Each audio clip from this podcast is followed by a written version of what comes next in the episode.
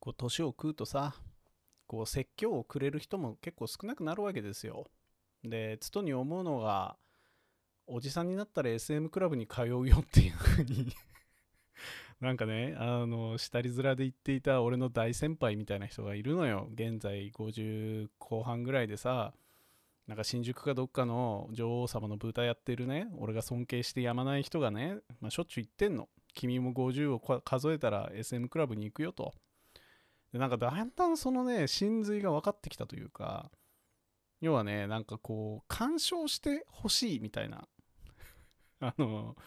商店街とかに昔はよくいたこうおせっかいを焼くおばはんみたいなあのこっちは何のシグナルも出してないのになんかやたらと背中を押してくれたり、まあ、ないしは説教垂れ垂れるおじさん。ああいう人っていうのがさ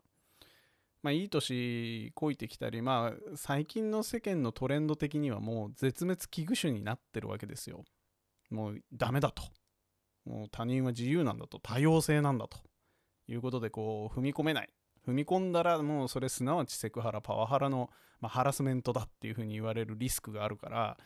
まあ基本的に人と人はもうそのソーシャルどころかそのメンタルディスタンスみたいなものをさ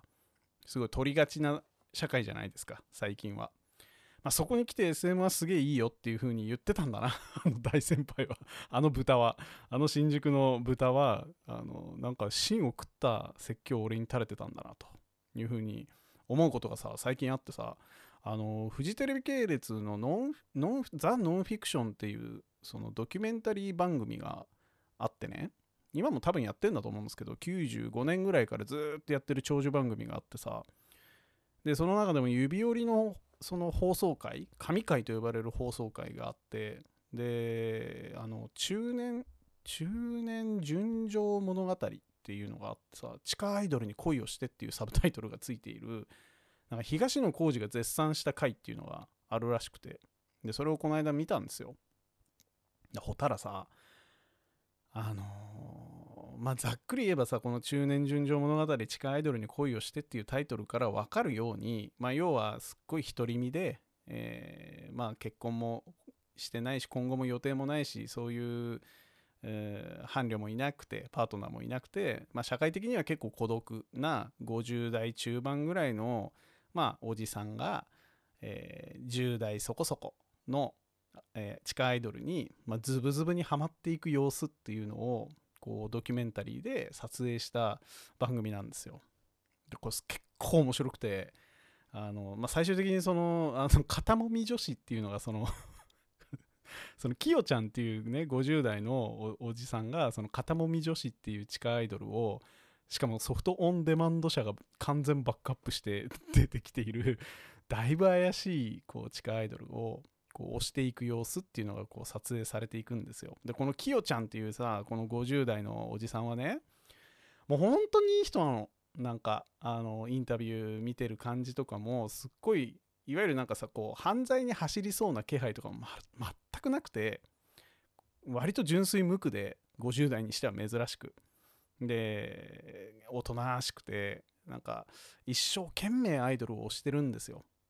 ひたむきに。で別になんかワンチャンあるかなないかなとかそういうことではないみたいな。もう今は人生の中で一番こう充実していると。自分が推せるアイドルがいて。でその推しているアイドルの仲間たちがいて。でその もう当然その肩もみアイドルっていうのは肩もみ女子っていう地下アイドルは番組中に解散するんですけど。でそれをこう解散ライブに向けて頑張る様子とかもこうつぶさに撮影されて、まあ、彼のきよちゃんの心の動きみたいなものがこう分かるような作品になってるんですよ。でねでまあ僕はこれを見ましてあの、まあ、軽い衝撃とともにまあでも分からんでもないと。ででもそのきよちゃんがこう20代もいかないようなこう女の子にこうほぼ全財産を投資していく様子っていうのをこう淡々と見てで、まあ、彼自身は幸せそうな顔してるのよでこれ最高だとで仲間もすっごいいい笑顔で笑ってて仕事の後にさ足しげくなんかファミレスかカラオケルームとかに集まってこういろんな練習をしてね応援の練習とかをしてねでもうそれはそれは楽しそうなんですよ。俺より全然楽しそうなの。毎日。なんですけど、で当然解散してうわすごいなんか喪失感がある悲しいみたいなことを言いつつもまあでもいつかこういうことが来るっていうのは分かっていたから最後まで一生懸命応援を頑張るみたいなこと言ってまあ番組は終わるんですけどどう思う？これ。これさこれあの本当にいい話だなと。人それぞれだな。推しがいてよかったな。楽しいな。いやこれその通りです。もう全くその通りです。人の楽しみに口を出すなんていかがなものかと。その通りですよ。でも俺はここでちょっとねあの勇気を出して言わざるを得ないと。きよちゃんよと。本当にそれでよかったのかっていう話を。今日はしていきたいと思ってございます、えー、毎週金土日発そろそろやめたいラジオの方ぜひぜひお聴きください。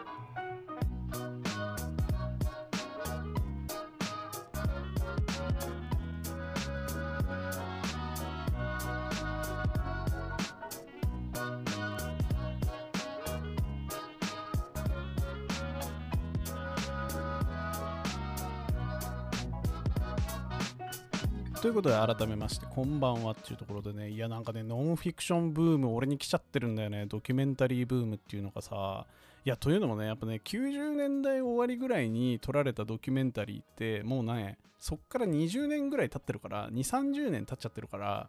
結果が見えるのよ。その後みたいな。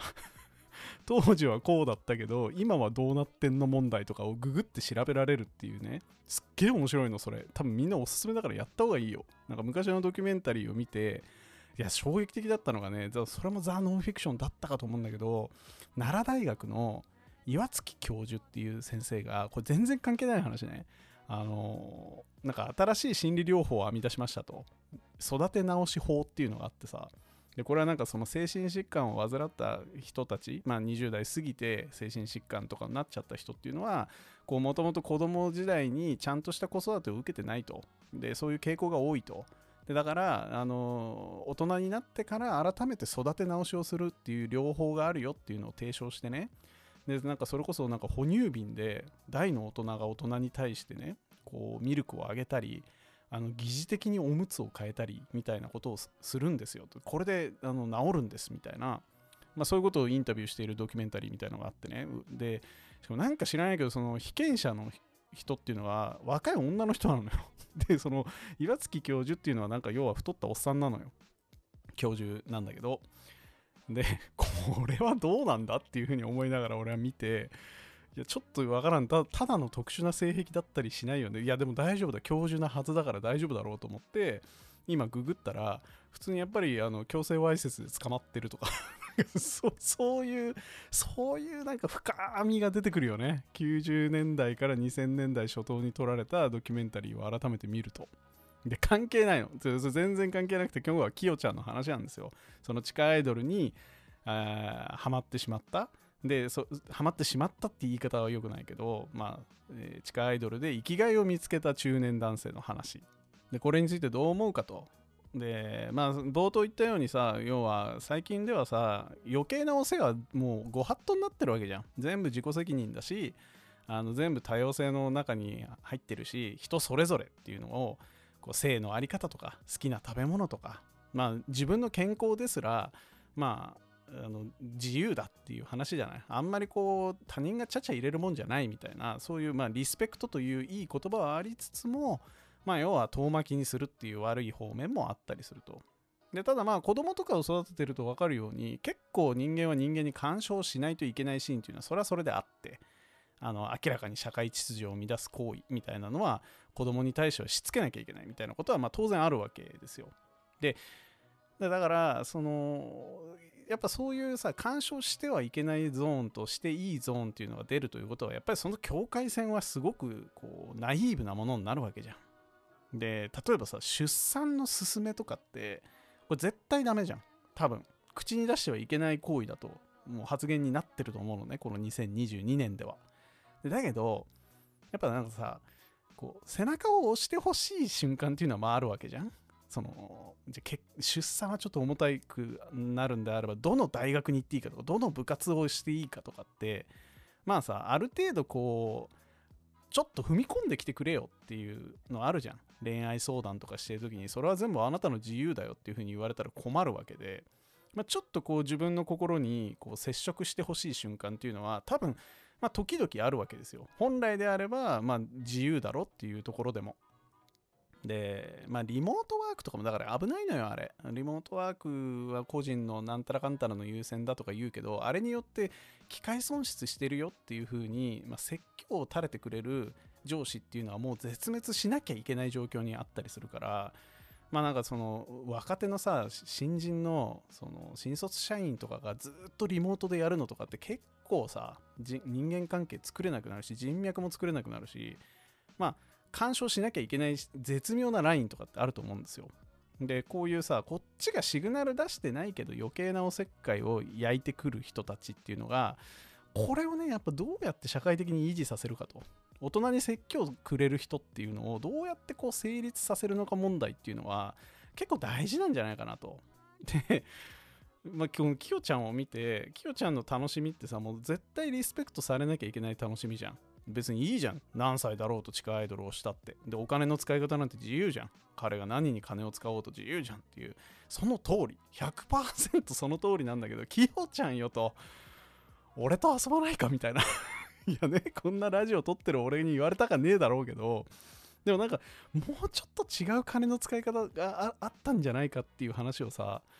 なんか踏み込んだ方が、まあこれ絶妙だな、やっぱりダメだね。まあ、何だっていいじゃんっていう風に言いたくなるけど、